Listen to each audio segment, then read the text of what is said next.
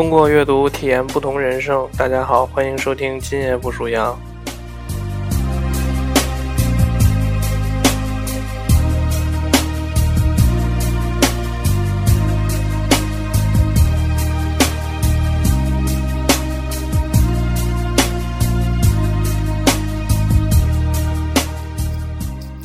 最近在反复重复的做一个梦，梦境里边回到了小时候上小学的时候，呃，第一次看到篮球，第一次触碰篮球，第一次听见篮球进入就是篮网发出刷的那一声的那种感觉。竞技体育的魅力，可能源于人对于较量，或者说对于本身自己的挑战的魅力。嗯，我记得我第一次碰见这个遇见篮球的时候，是我们上小学的时候有一个自习课，就是那节课其实是安排大家写作业用的。我们小学有一个就是，我们小学是篮球传统校嘛，就有一个那个篮球校队。完了，正好赶上那节课，就是可以选拔，就是对篮球比较敏感的孩子。完了之后，我们那个体育老师。就把那个三年级的学生都叫出来，叫到操场上，因为那会儿三年级正好赶上有自习课嘛。叫到操场上之后呢，他就是摆了好多那种篮球框，就是那个篮球大框里边就有好多篮球。我们操场里边有四个篮球架子，完了让我们这些小孩都排成队，排成队，完了就说说你们就是凭着自己的感觉，努力的把这个球扔进那个篮筐里边就可以了。完了之后，你们就排队就开始投。他也没告诉我们说这个正确的投篮姿势啊，也没告诉我们什么技巧什么的，让我们这些小孩就排着队跟那投。我就是那些小孩其中的一个。完了之后，我我印象特别深，就是那个篮球，他是那会儿小时候那个篮球，我们都管那有一种篮球叫臭皮囊。什么叫臭皮囊啊？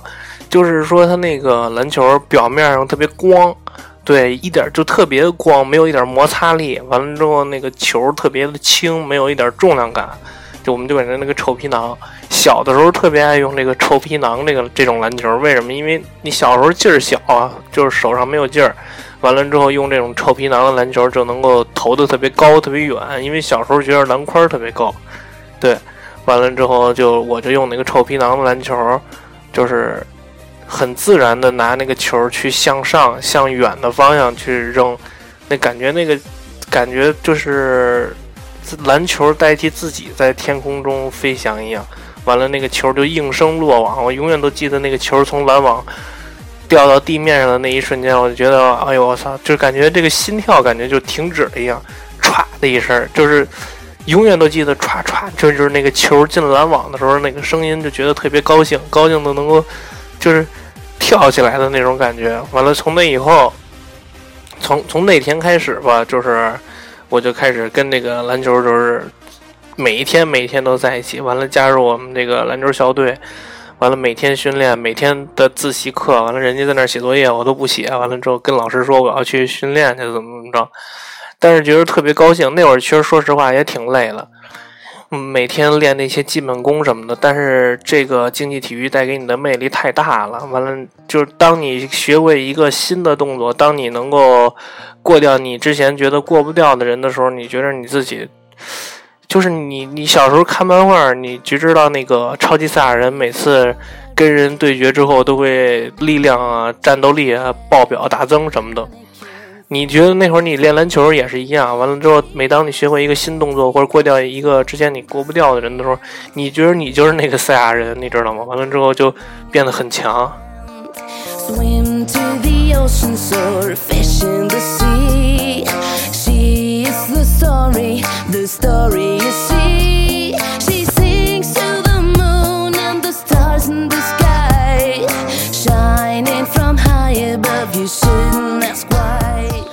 竞技体育有没有说遇到过挫折或者失败的时候？那肯定是有，因为就我觉得这个东西从小就是会有的，因为这个越是挫折越是失败，才能越能彰显这个竞技体育的魅力。我记得我小的时候训练的时候，就是好多跟大好多大孩子一起，完了那些大孩子有的就特别坏嘛，欺负你，就是你去拿篮球或者说。去体育器材室抢在他前头了，完了他就会踢你、打你什么的，拿篮球砸你脸什么的。那会儿你确实，因为我小时候我也胆儿挺小的，有有想过退缩、害怕什么的，要么就想明天要不然别来训练了，怎么着，想躲开这些坏人什么的。但是说实话，唯一让我就是说能面对困难让我坚持的，还是这个篮球本身。就是你你你虽然害怕这些大孩子，你也虽然害怕他们会继续就是欺负你什么的，但是你实在是不想坐在那儿写作业。我操，你真想打篮球啊！所以就是这种，就是这种想打篮球的欲望，可能战胜了就是那种困难吧。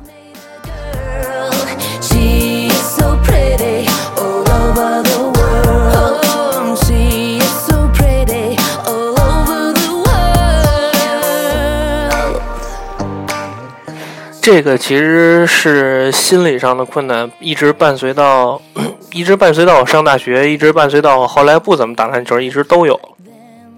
后来就是不会再有大孩子欺负你了嘛。但是我去上初中、上高中的时候，我就是想考那个篮球传统校，想进体校去选拔什么的。那个时候你就会觉得。嗯，就像你在玩游戏遇见的那个关底 BOSS 一样，你知道吗？完了之后，你会觉得每一个对手都比你要高，比你要大，就是就是身材要比你高，完了块儿要比你大，完了速度还比你敏捷，就是你你你站在他面前，你就会有一种就是。威慑感，你知道吗？他会给你一种威慑感，让你自身就觉得很害怕，就像你玩游戏那种关底 BOSS 似的，他永远比你那个主人公大好几倍，对吗？恨不得占的满个屏幕，完了你那个主人公只是在游戏界面里边的一个小小角小角落里边，对，就是这样。完了，这种恐惧其实是一直伴随着你的，但是我就是这一路都 一直在克服这种恐惧，对，也一直在找这种克服恐惧的方法。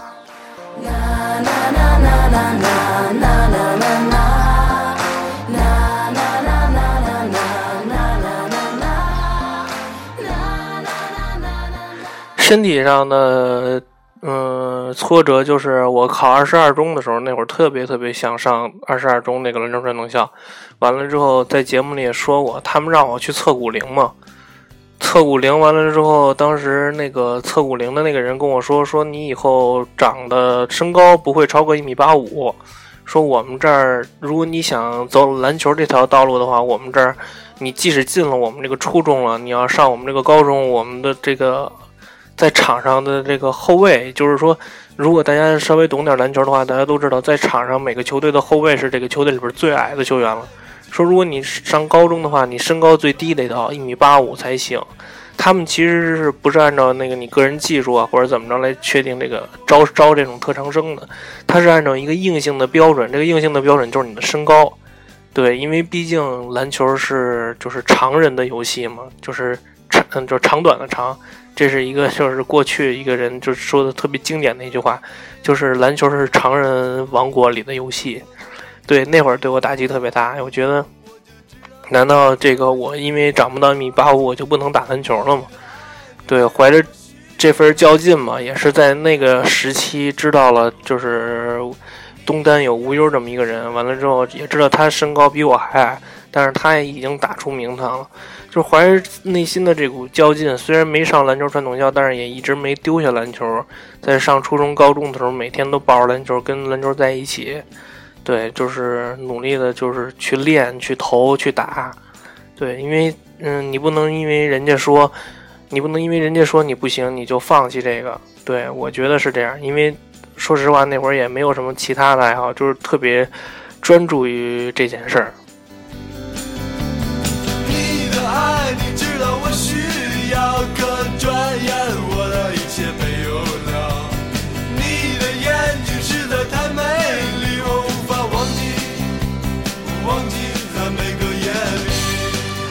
上大学的时候，上大学的时候有一个特别偶然的机会，就是我们可以去参加那个北京市呃，就是大专男子篮球联赛。北京市有这么一个有这么一个比赛，完了之后，那个时候就特别特别想进入我们那个校队，你知道吗？那会儿就觉得这个大学的这个几年。可能是我唯一一段就能够自由自在打篮球，而且能站在正规的这种舞台上，完了之后有那种真正穿着裁判服的裁判，完了去给你吹罚比赛，完了之后你能感受到真正的比赛是什么样。所以那会儿上大学第一年就特别的拼。大学的那种身体篮球对抗跟那个高中是显然是两个级别的，因为高中那会儿我就是就是会耍一些小聪明，因为觉得身体对抗不如别人的话，我就可以站在远处投篮，所以上高中那会儿就站在远处，就是使劲的练投篮嘛。那会儿其实觉得自己篮还挺准的。上大学之后就不行了，上大学之后就觉得这个身体对抗确实太激烈了，你即使站在远处投篮，人家也会盯防你盯得特别的紧。所以那会上大学的时候，就是每天早上起来长跑，完了之后锻炼身体什么的，但是还是赶不上那些以前有底子的那些同学什么的。所以第一年上大学的时候就没进入那个校队，哎呦，当时特别特别失望。我还记得，就是第一年参加我们学校自己的比赛的时候，就特别想证明自己，就想证明给那些当时我们体育系的那些老师看，说你没选我是错了。完了，所以就带着我们那个艺术传媒系嘛，就跟他们那些有校队的，就是，呃，像工商管理系什么的打比赛什么的，就特别的拼。我还记得上大学第一年的时候，就是打比赛的时候把那个一这个右膝盖给伤了。对，完了之后，当时好多人就跟我说说那个你你以后可能就是说不能这么剧烈的运动了。完了之后。就当时也是凭着内心的一股劲儿吧，当时确实，现在想想，可能自己已经被这个社会磨平了，没有这股劲儿了。但是那会儿想想，还是挺为那时候的自己感到骄傲跟自豪的。当时好多人跟我说，说以后你可以，就当时医生都跟我说，说说你以后可以适适当的就是进行一些舒缓的运动，比如说游泳啊、骑自行车什么的。这种运动对膝盖的损伤不会很大，不是这种这种。剧烈的，你你打篮球是非常毁膝盖的，因为你的那种跳起来，呃，落到地面上对膝盖的那种缓冲啊，包括这种急急起急停这种的。当时我就是凭着对这种竞技体育、对篮球的一种热爱吧，还有自己内心的一股较劲的精神，完了之后我就买了一张去泰山的火车票。我当时问了我爸还是我妈，我忘了，问了我的家人，我说咱们中国最高的山是哪座山？完了之后，我记得我忘了是我爸还是我妈说的了，说是泰山啊，五岳之首。后来我当时就订了一张去泰山的火车票，我记得也是五一，对我记得也是五一这个时间，我订了一张去泰安泰安的火车票，泰泰山就在泰安嘛。完了之后，我到了泰安之后，那天正好是下午。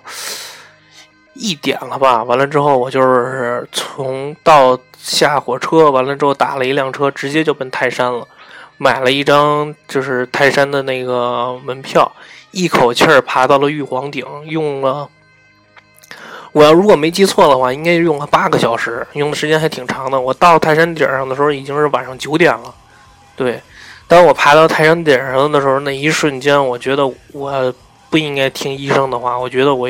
能打，我以后大二大三也能打篮球。我迟早有一天在大学毕业之前，我一定能进入到我们篮球的这个校队里边。所以我当时也一直坚持嘛，到等我大三最后一年的时候，我我还真就进了这个校队了。完了之后，再参加这个大学生篮球联赛的时候，我站上那个舞台的时候，我就觉得特别为我自己骄傲。很多人说你站上不了这个舞台。很多人说你站在这个舞台上会把会被人打的鼻青脸肿，嗯，会很狼狈。我用事实证明了，我可以靠我自己的力量站上这个舞台。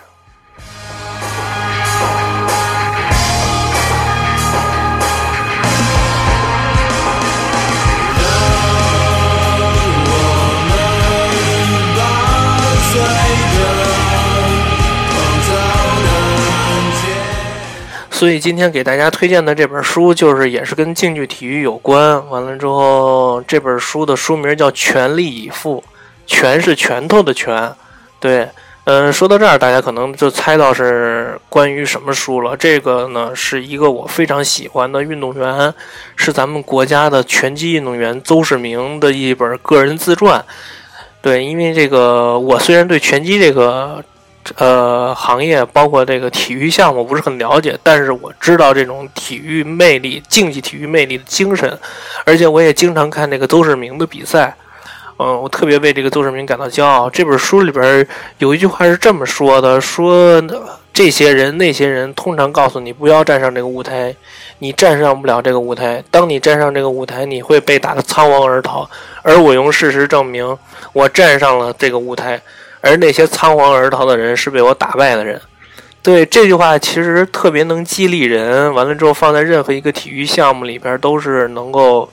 振奋人心、能够鼓舞士气的这么一句话，而而且竞技体育的魅力就在这儿。我也特别为咱们国家的这位就是拳击运动员感到骄傲。完了，特别喜欢这位拳击运动拳击运动员。他的这本自传目前还是在预售阶段。如果大家有兴趣的话，可以到这个天猫的微博图书旗舰店去预定，嗯，购买。嗯，今天的这个今夜不属羊就到这里。嗯，再次感谢大家，完了也感谢大家给我众筹的这个麦克风。完了之后，我会呃继续给大家讲有意思的故事，推有意思的书。嗯，谢谢大家，也希望大家能够支持我们黑羊世界。嗯，晚安。